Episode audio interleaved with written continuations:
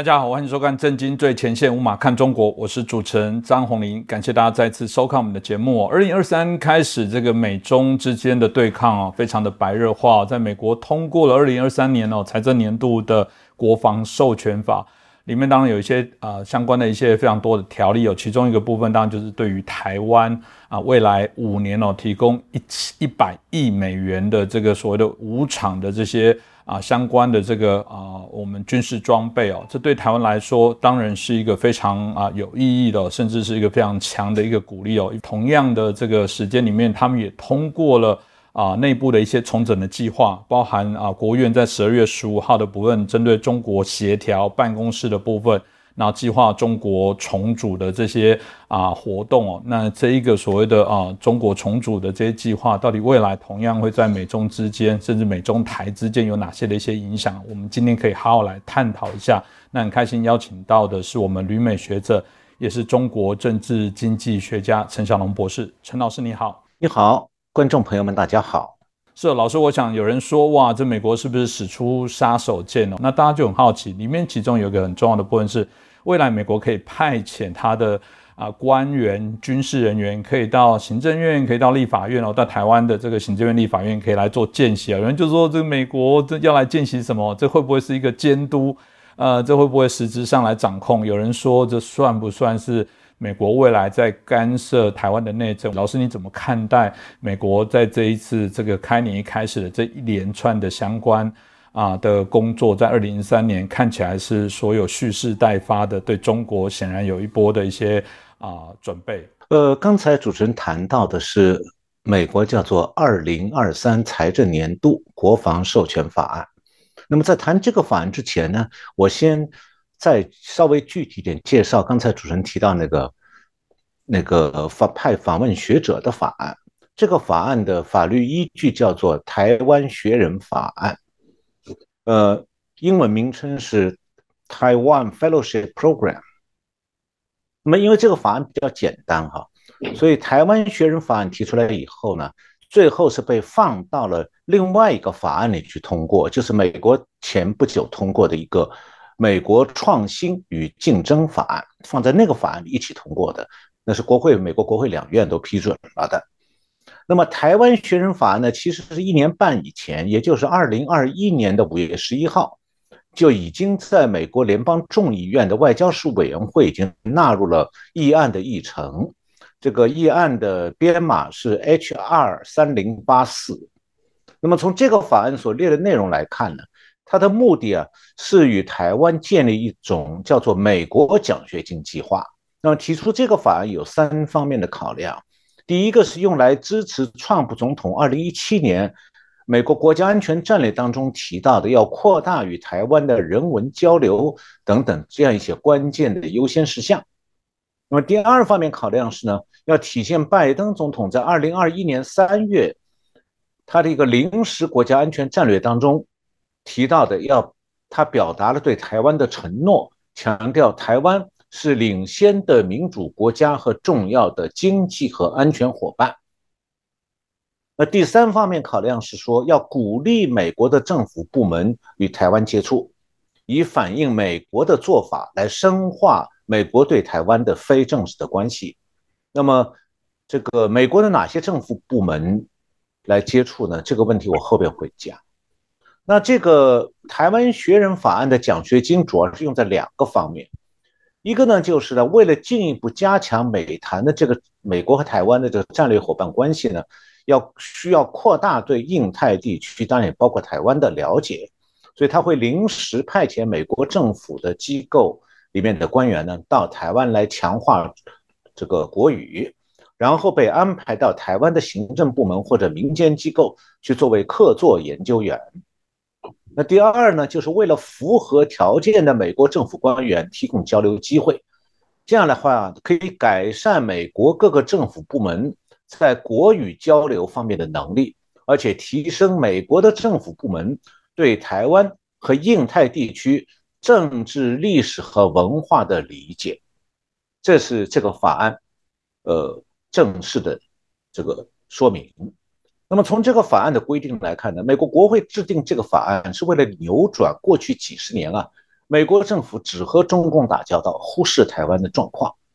那么这样的话就可以开辟美国的政府部门和台湾的相关政府部门之间的访问学者交流。那这种交流呢，会让相关的双方人员有机会啊，更深入的来讨论各种具体的政策。当然也就可以互相学习，因此就可以让美方派来的这些政府官员能够从台湾呢学到他们以前不完全不懂的东西，这是深化美台交流的一个推进。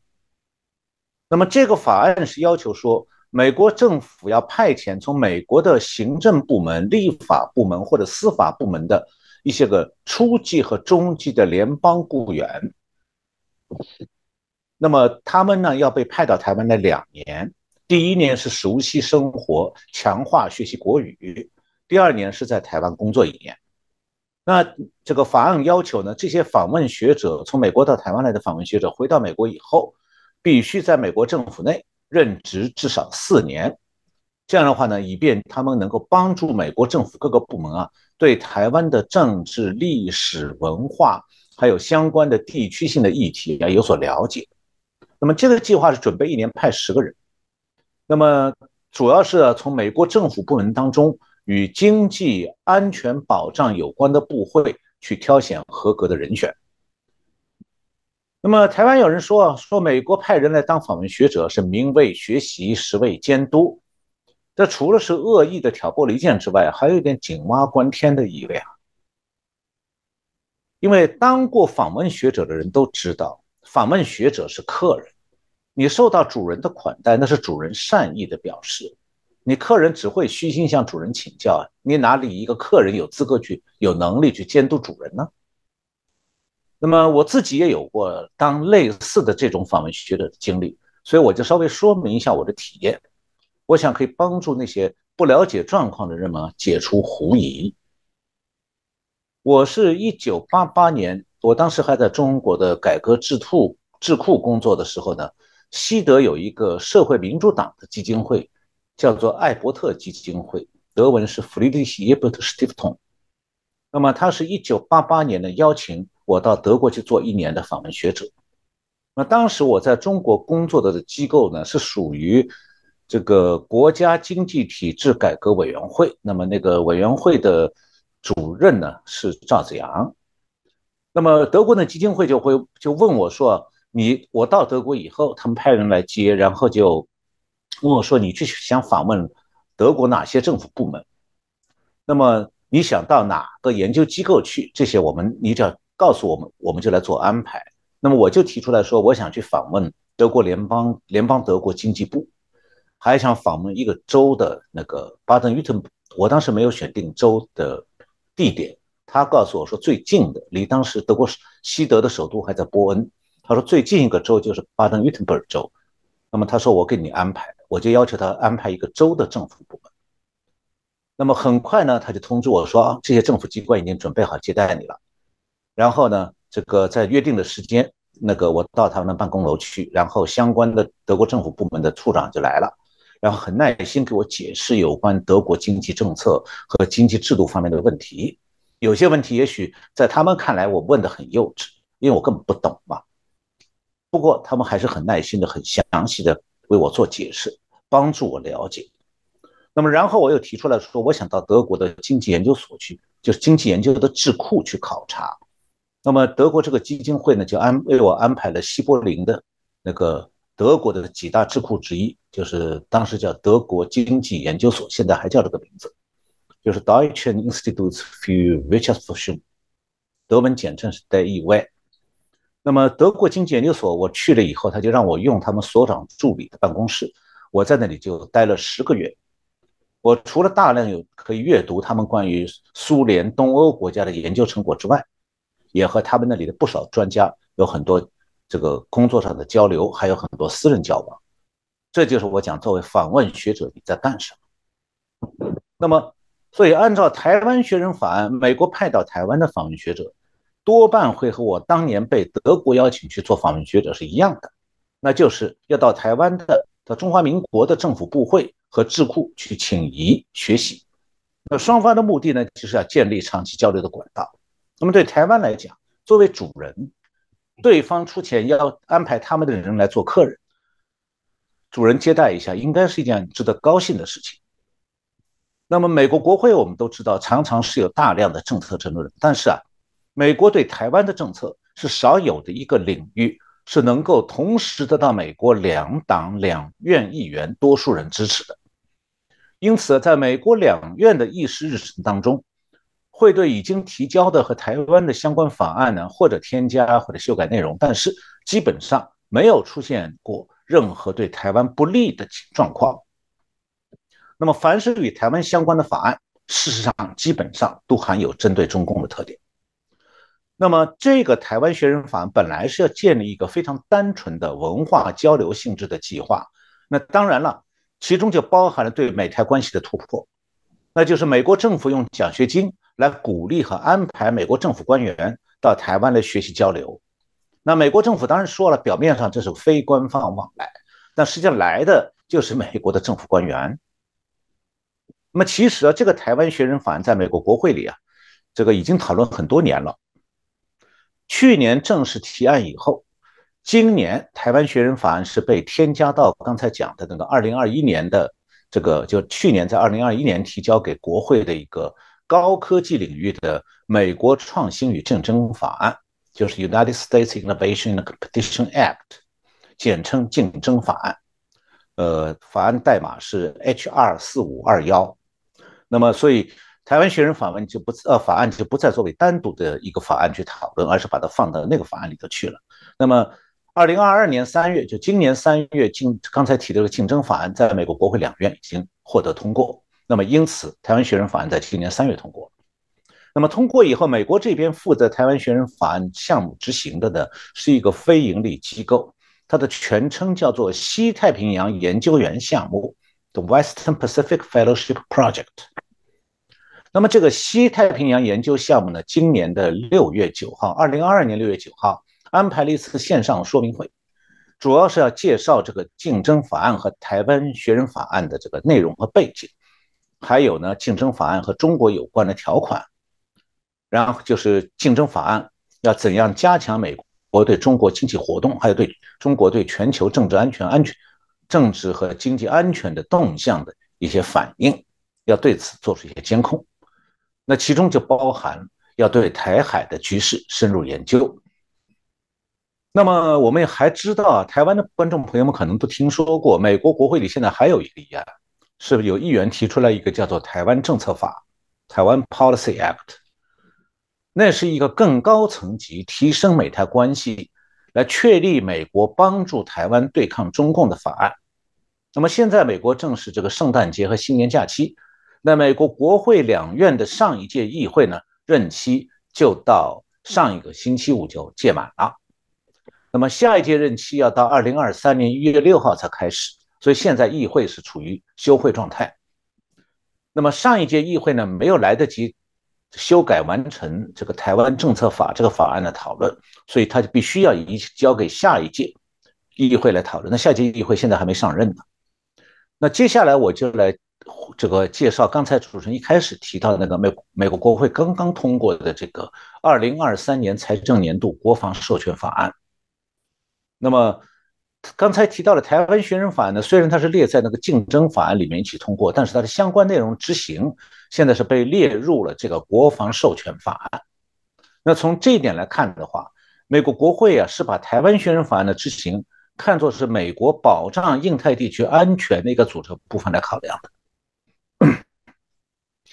那我们正经最前线节目前面这个明老师已经介绍过了国防授权法案一些基本内容啊，那个。那这个法案国会通过以后呢，拜登呢是在二零二二年十二月二十三号签署了国防授权法案，因此呢，这个法案进入了执行阶段了。现在就是，因此也就有更多的确定的细节暴露出来了。那么讲到这个国防授权法案，美国政府每年都会制定关于美国军事政策和军事预算的优先事项。的一个法案叫做国防授权法案 （National Defense Authorization Act），简称是 NDAA。那么今年这个法案提供的国防拨款呢，比白宫提交给国会的年下个年度的国防预算还要高很多，多给了四百五十亿美金，那就使得二零二三年美国的军费开支啊，比二零二二年增加了百十百分之十，达到了八千四百七十亿美金。那这里边的背景呢是这样的。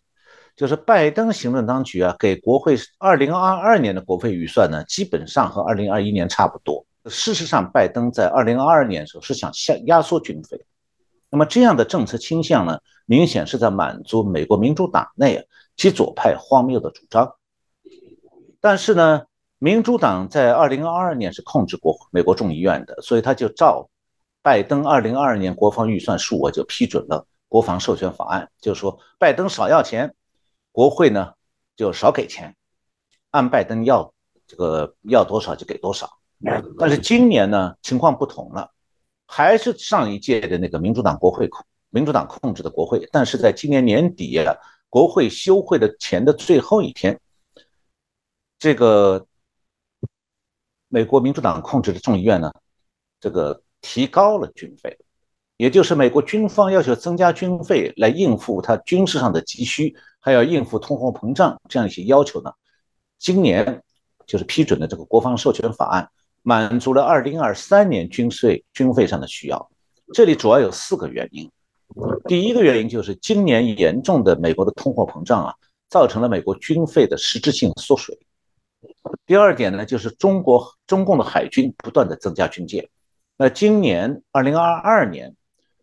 美国因为军费不足，所以美国海军。二零二二年没有钱造军舰，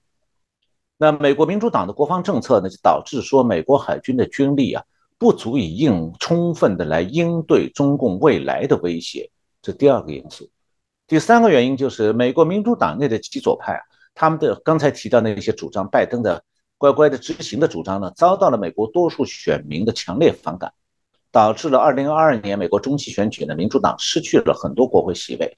因此，美国民主党内部现在开始压制极左派。呃，第四个原因就是新的一年里头，国会众议院共和党已经掌握多数了，佩洛西也当不成议长了，所以明年开年以后，美国的国会呢就不会再按民主党的意愿去支配国会议案。所以，民主党觉得预期等到明年让共和党支配的国会把他们议案推翻，还不如现在就乖乖的做好。那刚才前面讲到，下个年度国会批准的这个八千四百七十亿，呃，对，八千四百七十亿美金这个国防拨款呢，其中八千一百七十亿美金是直接拨给五角大楼的，另外有三百亿美金是拨给能源部，但是是能源部下属的核武器项目，原因是需要针对中共扩大核武器储备，美国这边要做相应的安排。那么在新的国防预算拨款当中。它增加了一部分经费，是来应付通货膨胀对军方采购的影响。那同时，它还增加拨款，建造一系列军舰，就包括三艘阿利伯克级驱逐舰、两艘弗吉尼亚级的潜艇、潜水艇、两艘远征快速运输船。大家听一下这船名字啊，可能也是跟台湾有关。一艘是星座级护卫舰，一艘是安东尼奥级的两栖攻击舰，这也是和台湾有关。一艘加油船，一艘打捞救援船。那么，另外呢，今年这个二零二三年的这个拨款还要准备采购八架 F 十八 E 和 F 十八 F 飞机，是战斗机；十六架 F 三十五 C 战斗机，这是航母用的；有十五架 F 三十五 B 战斗机和十二架。CH 五三 K 直升机，再加上两架 V 二十二鱼鹰飞机和七架 E 二 D 鹰眼飞机，就电子侦察机，再加五架 KC 幺三零 J 加油机，另外还准备采购若干无人驾驶飞行平台，这个也是用在西太平洋地区的。那么在应付中共对太平洋的威太平洋地区的威胁方面呢？刚才提到的这个。国防授权法案还确定了一百一十五亿美金的投资，那么同时这法案里也有对乌克兰的安全援助，拨款是多少呢？八亿美金。这就说明啊，美国军方对当前全球局势危险性的判断是说，中共威胁是头等大事，而乌克兰危机未来扩大化的可能性不大。因此啊，这个在这个国防授权法案当中，这个点名提到的国家有三个，但是美国有一家这个关于国防事务的一个新闻网站叫 Defense One，它有个报道，它分析了这个法案里面的提到国家的次数，名字的次数哈。这个法案里提到最多是台湾，一个法案里头提了四百三十八次。那么现在大家说乌克兰战争打到现在哈，是不是美国应该提的更多呢？不是，这个法案里提到俄罗斯是二百三十七次，乌克兰是一百五十九次。没有战争的乌克兰，在这个法案里受到的重视程度远远不如没有战争的台湾受到重视。那美国刚通过的国防授权法案啊，和台湾直接相关的还有一个方面，就是它纳入了台湾增强弹性法案的要求。这个法案英文是台湾 Enhanced Resilience Act，缩写是 TERA。那这个台湾增强弹性法案呢，是民主党参议员，就是新泽西州的参议民主党参议员 Menendez 和共和党参。另外一个州的参议员 Graham，他们是在二零二二年的六月提出来的，九月份呢，在参议院的外交事务委员会通过了。这个法案主要是要帮助台湾增强应对中共威胁的能力，其中包括为台湾制定比较具体的国防现代化计划。那这法案还规定说，如果美国国务卿证实台湾正在增加自己的国防预算，那美国行政当局就已经获得国会批准。从二零二三年到二零二七年，每年向台湾提供高达二十亿美金的军事财政援助。那这五年呢，加起来总额是一百亿美金。这就是体现现在台湾媒体上讨论比较多的美国五年军事援助，是在这个法案《台湾增强弹性法案》里头的要求。然后呢，这个国防授权法还包括一项新的外国军事融资贷款。这个也对，会用到台湾这边，它是为了保证受国这个国会授权还有运用的一些措施，它是为了加强加快台湾的武器采购和制定出来使用这些武器的培训计划，以便增强台湾的防御能力。不过刚才主持人前面提到了，我也看到了，台美国的台湾政策好像在台湾在出现两极化的反应啊。支持政府的声音倒是不常常听到媒体在报道哈，而亲中共的媒体和个人在不断的散布以美论。那这种以美论呢，表面上打着是为了台湾的旗号，好像是要保护台湾的主权和安全，那实际上是在附和中共的反美宣传，千方百计的去质疑、歪曲和污蔑美国保护台湾的动机和动作，试图动摇台湾民众的民心。那另外一方面，这种声音对中共则尽量赞美中共的动机和行为，尽管中共就是台湾现在不安全的根源和台海危机的制造者，但是呢，赞美中共的这些以美派们、亲中派们对中共的各种错误、严重的错误和制度上的恶行，他们从来是避而不谈的。那么这样的话，就试图给台湾观众一种印象，就是说。呃台湾啊，与其相信美国对台湾的支持，还不如相信中共来的可可靠。那么要相信中共呢，就得相信那些能跟中共说上话的人，那么就是些亲美派呃亲中派了。这样他们就可以骗到选票。那由此看来啊，台湾的以美论啊，不仅仅是有亲中派在跳舞，也有一种把政党自己的需要。凌驾于台湾的国家利益之上，凌驾在中华民国国家利益之上，一种企图，就是说他们在置台湾的国家安全于不顾，而是千方百计的迎合中共，利用中共来打击台湾不顺从中共的声音。但是这个现在啊，这种千方百计迎合中共的声音啊，在国际媒体上已经引起注意了。我举几个例子哈。呃，BBC 在十二二零二二年十二月二十号的报道，呃，自由亚洲电台十二月七号的报道，还有自由亚洲电台十一月是二十二号的报道，都谈到了台湾的这种亲中派的声音。那台湾的观众们、朋友们，不要以为说这些以美论、反美论就是个人言论吧。这种言论会引起美国的注意的。当美国的纳税人为了台湾的安全，为了避免台海地区出现中共挑起的军事冲突，支持美国政府，就美国的选民支持美国政府对台湾的各种政策呢，出钱出力，通过我们刚才讲的很多法案来支持台湾、维护台湾安全的时候，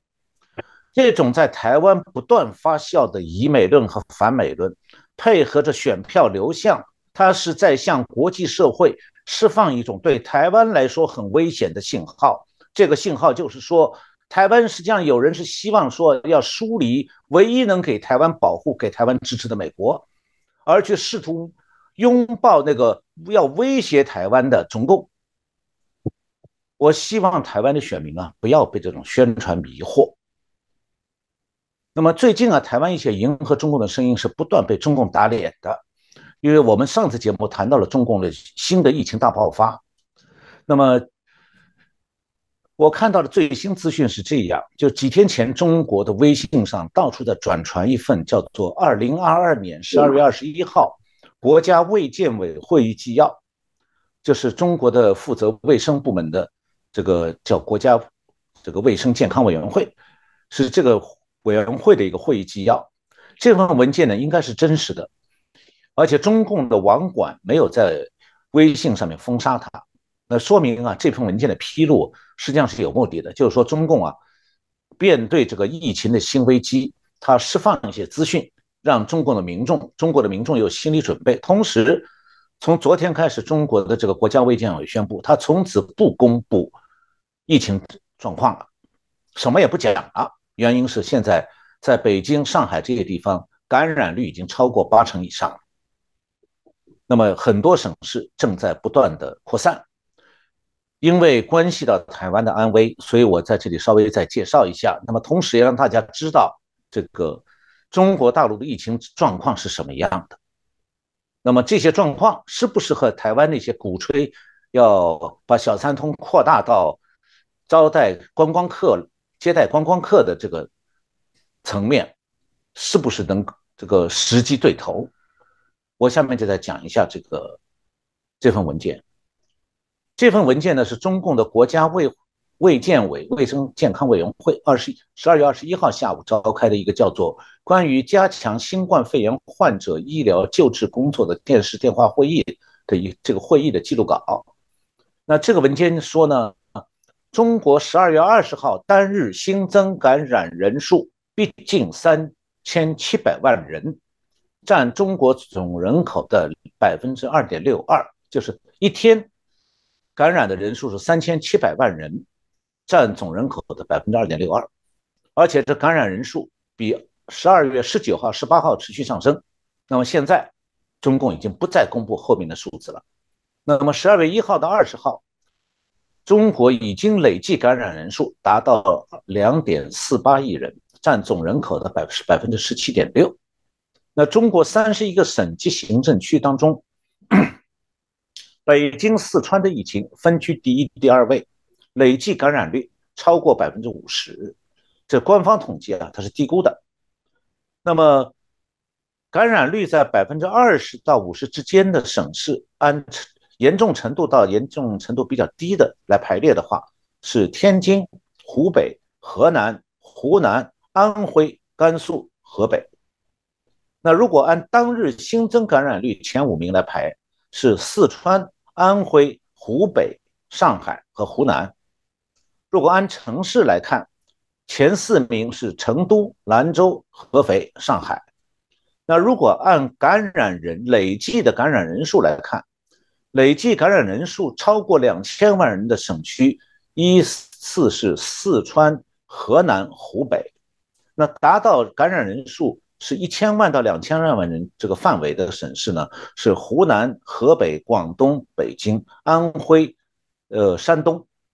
那累计超过五百万人感染的城市是北京、成都、武汉、天津、郑州、重庆。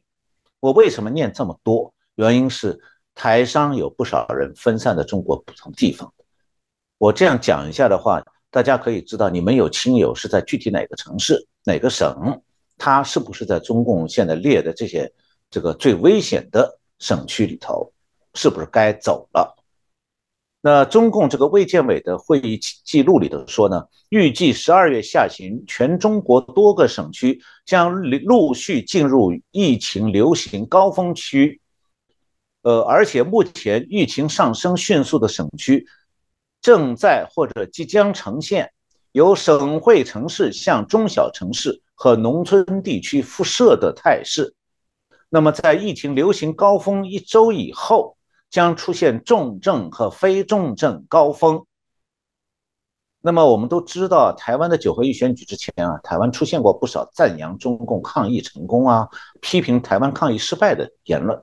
那么对选举的导向是起的作用的。那我看到啊，这两天好像台湾还有这个蓝营的人在讲这个话。我想不少台湾的选民至今不知道啊，这是一番彻头彻尾的谎言啊。中共的疫情现在正在进入武汉疫情以来第二波全国性危机，情势非常严重。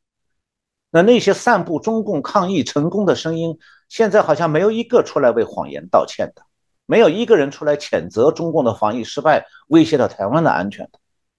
在他们眼里头啊，好像中共做什么都是对的，都很漂亮，只有台湾行政部门怎么做都是坏的。那美国支援台湾也是一切都是坏心。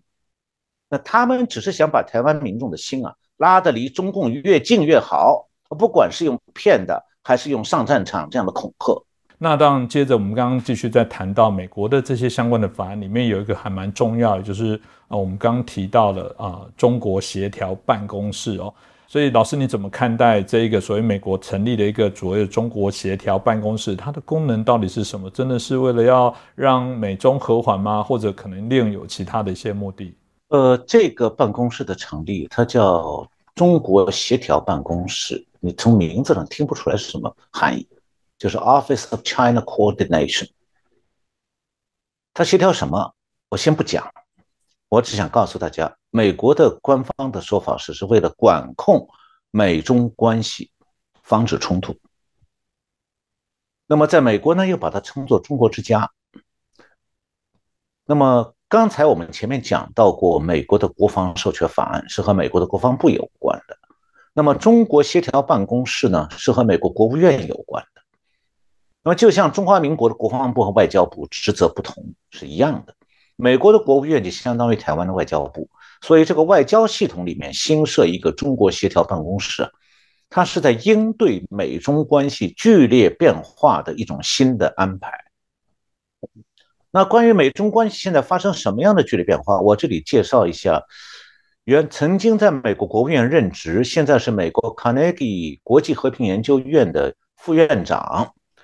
Evan Feinbaum，他的看法，他的中文名字是方爱文。他指出啊，他说过去的美中关系啊，现在已经发生了翻天覆地的变化。我就直接引用他的话哈，他说倒转到十年前。美中之间更多的是一种合作关系，伴随着大量的竞争。那现在呢，基本上是广泛的对抗关系，带有更多的敌对性。然后他说，问题来了，如何控制双边紧张局势升级的范围、强度和速度，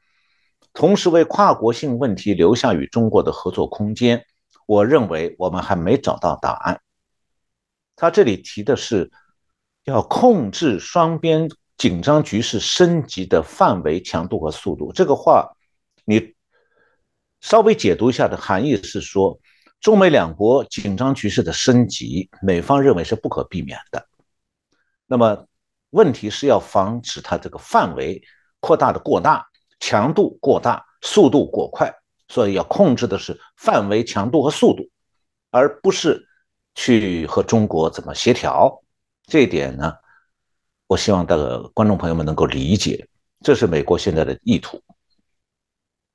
那么他的这个说法，其实就是指说，在美中之间一场新冷战当中啊，他必然要面对的最大课题，就是如何防控冲突升级。那么接下来就讲到，有观众说是不是中国要和美国开展更多的合作？那我先想讲介绍一下，美国通过外交管道与中国的交往，过往到底是什么状态？可能台湾的观众朋友们不大了解的，美国人听到也吓一跳。最近啊，美国的英文大纪元时报采访了美国的一位中国问题专家，这位我也认识，叫 Michael Pillsbury，他中文名字是白邦瑞。那么台湾可能有些人听说过他，他现在是美国 Hudson 一个智库 Hudson 研究所的中国战略部主任。他出过一本蛮有名的书，好像台湾也翻译了的，就是《二零四九百年马拉松：中国称霸全球的秘密战略》。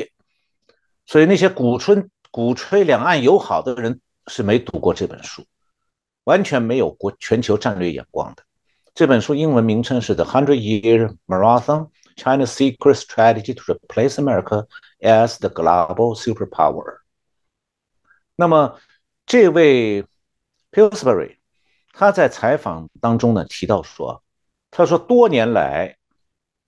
美国驻中国的大使馆和领事馆的人外交机构啊，它是美国在全世界最大的外交派出机构。一共有多少人在美国驻中国大使馆、领事馆工作呢？两千三百人。那这两千三百人代表了哪些部门呢？代表美国联邦政府五十个机构的不同部门，就是美国五十个联邦机构都派了人在美国这个巨大的驻中国大使馆里面工作。也就是说，这五十个机构的每一个美国的联邦政府机构都在和中国合作。也是他们是中国机构的一个对口的机构，那大家从这里边就可以想象得出来。前面我们谈到美国的台湾选人法案对台湾有多重要，为什么呢？今后美国的政府部会每年派十个人到台湾来，他可能代表顶多美国政府十个部会而已。哎，可是啊，美国政府长期以来各个部门一直有五十个机构、五十个部门，就是五十个部会。常派人常驻中国北京，那由此可见，中共通过这些美国各个政府部会派出的官员，与美国政府各个部门，几乎所有的部门，它都有密切联系和长期合作的。所以现在美国不是需要再增加这些部会之间的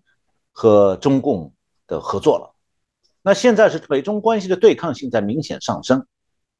麻烦就在这五十个部会在北京的外交官当中。为什么？因为这些美国联邦政府部会派到北京的官员，可能会从本部门的利益出发，为了方便他自己在北京业务的开展，比方气候协调，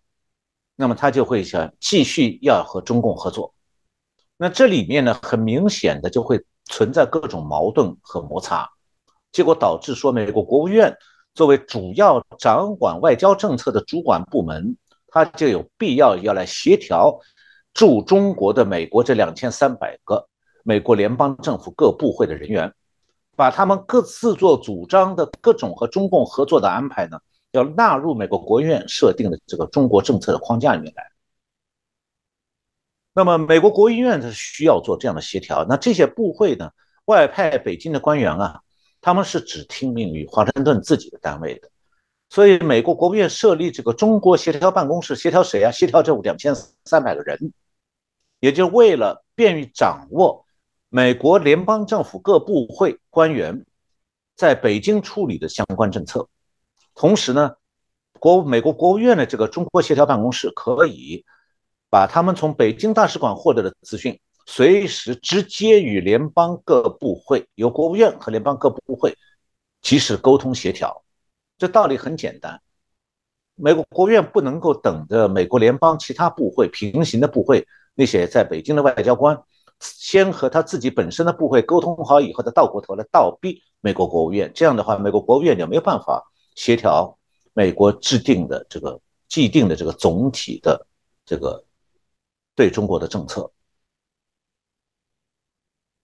所以基本上，我刚才讲清楚了，这是协调美国国务院，呃，美国国务院负责协调美国联邦各政府派到中国去的那些官员的。免得他们为了自己的业务扩大，然后呢，就不断的再去配合中共做各种事情，被中共所利用。是，谢谢老师。其实，在这一次的这一个呃美国明年度的一些相关计划里面，啊，华盛顿邮报在十二月十五号的时候也报道了，有一个也是值得我们关注的，就是国会同时也批准了一个所谓的情报授权法。啊，现在当然在等美国总统来签署哦，所以大家就谈到了说，如果今天情报啊授权法一旦通过，这未来对于中国的这些高官啊，甚至这些贪腐的这些高官啊，包含习政权的部分，是不是会产生了一些影响？这部分是不是继续请教一下老师？呃，刚才主持人提到这个情报授权法，英文叫做 Intelligence Authorization Act。这个情报授权法呢，是美国联邦参议院每年都要审议通过的。它是关于美国所有情报机构运转的一个重要的立法。那这个法案是规定说，在未来一年里头，美国各个情报机构还有更长一段时间的他们的情报工作的主要任务是什么？那我以前在节目里，我记得好像介绍过美国这个庞大的情报系统哈，一共有十来个情报机构。呃，今天我们就不再去介绍了。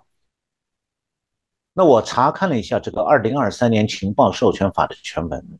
那这个法案实际上是二零二二年七月二十号就通过了的。那么其中啊有一个部分蛮有趣，我后边还要介绍。这个这是它的第四部分，标题叫做“与中华人民共和国有关的情报事项”，主要包括下面这几条。第四零一条，更新一九四七年美国国家安全法的相关规定，要求对中共的在线，就是网上的影响力运作和宣传活动评估，要包括中共如何通过社交媒体和新闻媒体来从事这些活动。那么，这个第四部分新加了第四百零二条。要求就是主持人刚才提到，要求美国情报部门要报告中国领导人的财富和腐败活动。那第四百零三条是要求请美国情报界报告中共的电信、酒店和运输公司对美国国家安全构成的风险。第四百零四条是规定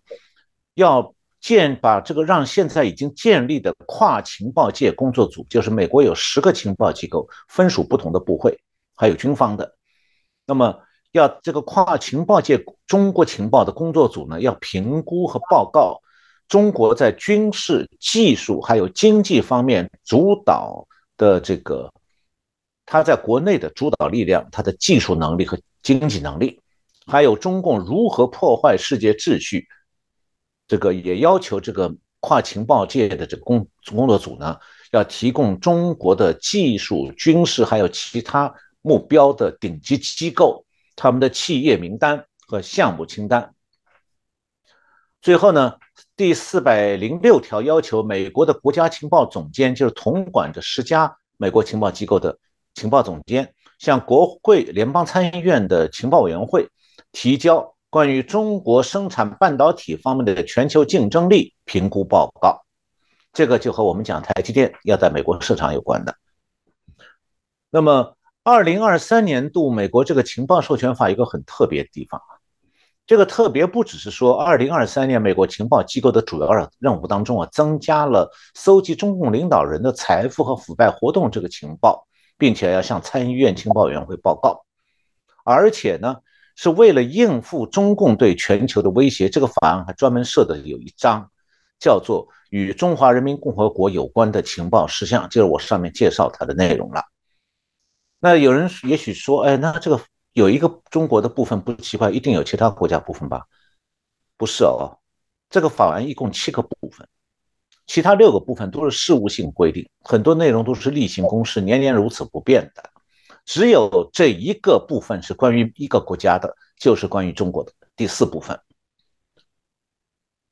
因为啊，现在美国所有情报机构的工作任务当中，其他任务啊都是泛指某个领域或者某个地区，那唯独现在是把中国作为一个单列列出来。情报这个授权法一共七个部分，六个部分关于情报机构的人事啊、福利啊、退休啊这些事情。只有中华人民共和国有关情报事项单列第四部分内容，我刚前面介绍过了。在美国情报授权法里头，没有任何其他国家，包括现在的俄罗斯，像中国这样受到特殊的注意的。那表明什么呢？就是说，美国不只是在军事方面正在高度重视中共提升军力是怎么做的，美国自己也要高度的这个做好战备，美国要应对中共的威胁。美国也不只是说在情报搜集方面，特别是要从军事、经济、科技等等全方位的密集的关注中共的威胁，而且美国现在正在考虑说要把情报手段作为威胁、威慑中共的一种能力，这样的话就能够试图用情报手段来遏制中共试图威胁东亚和印太地区稳定和平的企图，特别是遏制。中共试图犯台的企图。那我讲的这个所谓的把情报手段威作为威慑中共的一种能力，指的是刚才新讲的新今年这个情报授权法新加的第四百零二条，它就是说要求美国的各个情报机构要全面搜集中共领导人的财富和腐败方面的情报。这个也不光是说今年开始新的情报，而是说搜集以往的。也包括在内的。那为什么美国可以搜集到这些情报？就有两个原因。第一个就是中国领导人的财富都不愿意放在国内的，他们认为放在国外比较安全。那这是中共的权贵们在美中关系比较好的年过去这些年代里形成一种印象，他们认为说自己大量财富放在被称为避税天堂的一些小国，美国呢不会关心，也不会去动这些钱的，所以安全了。那么第二呢，他们有种有一个原因，就是差不多十年前呢，这个美国能够查到这些资料，是十年前国际上一些非盈利机构和媒体合作呢，搜集了不少关于中共权贵还有他们子女亲属藏钱海外的资讯，编制了公开的报告都发表过的。所以啊，美国的情报机构现在不仅很容易查到中共权贵藏在美国的钱，而且也有不少。追踪中共权贵藏在海外各地各个国家财富的线索。是老师刚刚提到的部分，当应该大家都会很好奇哦。啊，美国这一次对于俄罗斯，因为发动了这个侵略乌克兰的战争，同样他们也对于这个啊俄罗斯在美国相关的一些资产做冻结哦。所以老师，我想请教一下。呃，如果这个法案真的在通过，未来在实施的过程当中，你觉得到底会显现多少中共高官这个海外藏富的这些内容呢？呃，刚才我提到的，在情报授权法这个二零二三年的情报授权法，其实七月份已经通过，那么现在只是说它这个授权法的内容公开了。那么我查了一下，就是刚才我介绍的情况。那么这个。二零二三年情报数学法里边这个第四零二条款啊，我把它看作是对中共高层来讲，其实是一个悬在头顶的炸弹。那不仅仅是对习近平现在的这些个这个下属，还包括习近平以前的上司，像江泽民啊、温家宝啊，这个还有曾庆红啊，中共现在的退休大佬。我们现在知道的，他们藏钱最多的是这些大佬们。数一一家都是有几百亿美金的，温家宝可能稍微少一点，那也不小的。那么一旦中共要是，就是我刚才说，这是美国这个四零二这个情报授权法四零二条款的，对中共来讲是一个悬在头顶炸弹。就是说，一旦中共要加紧制造台海危机，包括他要使用，要是使用非战争手段来对封锁和威胁台湾的话。那美国的情报部门掌握这些中共高层领导人通过腐败获取了，还有隐藏在海外的巨额资产，它就会成为一个定时政治上的炸弹。我说它是炸弹呢，是因为这些中共权贵藏在海外的财富数额惊人。刚才主持人问，是不是比俄罗斯权贵多多太多？随着中国经济的一度繁荣啊，中国权贵捞到的钱也是俄罗斯权贵的很多倍。有一个粗略的估计，我不是讲这个包含所有的中共官员，而是说中共的权贵啊，就是比较高层的这些权贵藏在海外的财富，数额大概就超过一万亿美金。那么我讲这个数目不是空穴来风，完全不是空穴来风，而是根据国际上一些非营利组织发表的报告披露的数数额。那么这些数额都是按照中共高官这个人一家一户查出来的。今天我没时间来讲这些，留个悬念。什么时候观众朋友们想听这方面的故事，我可以把几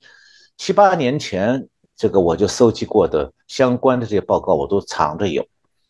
把它拿出来好好读一下，然后介绍给观众朋友们，大家也满足下好奇心啊。中共高官到底捞了多少钱，都藏在哪个地方？那我刚才讲到说，这个中共这个贪官的海外财富是一个政治炸弹。那为什么说它是政治炸弹呢？意思是说，美国情报机构可以利用这些情报来威胁中共高层，因为这些一旦这些情报披露给全世界。那将对中共在国内构成重大的政治冲击，它会动摇中共在国内的社会基础，让中共恐惧民众和军队的严重不满，这样民间的严重不满和军队内部官兵的严重不满就会影响到中共的统治，而偏偏这样的消息呢，是中国人最喜欢传播的，也最比较容易相信，所以如果一旦这些资讯传遍中国，中共的丑恶形象在中国社会里就很难再修补了。那中共想要稳定国内局势，动员民众为他卖命，对为他到国对外扩张去这个冲锋陷阵，就会遇到很多潜在的困难。其实呢，这些藏在海外的钱，现现在已经是基本上是死钱了。所谓死钱，就是说中共的权贵现在没办法出国用啊，也不敢轻易的转移。特别是啊，现在在美国情报机构已经奉命全面启动对中共权贵财富情报的调查搜集之后，这些钱如果不动，它或许还有点神秘性。你只要一动，巨额的钱财，不要说是几千美金，它它都有几百亿美金啊。这样的数额的钱财一动，转一个账户，不管你转到全世界哪个角落，马上就会露马脚。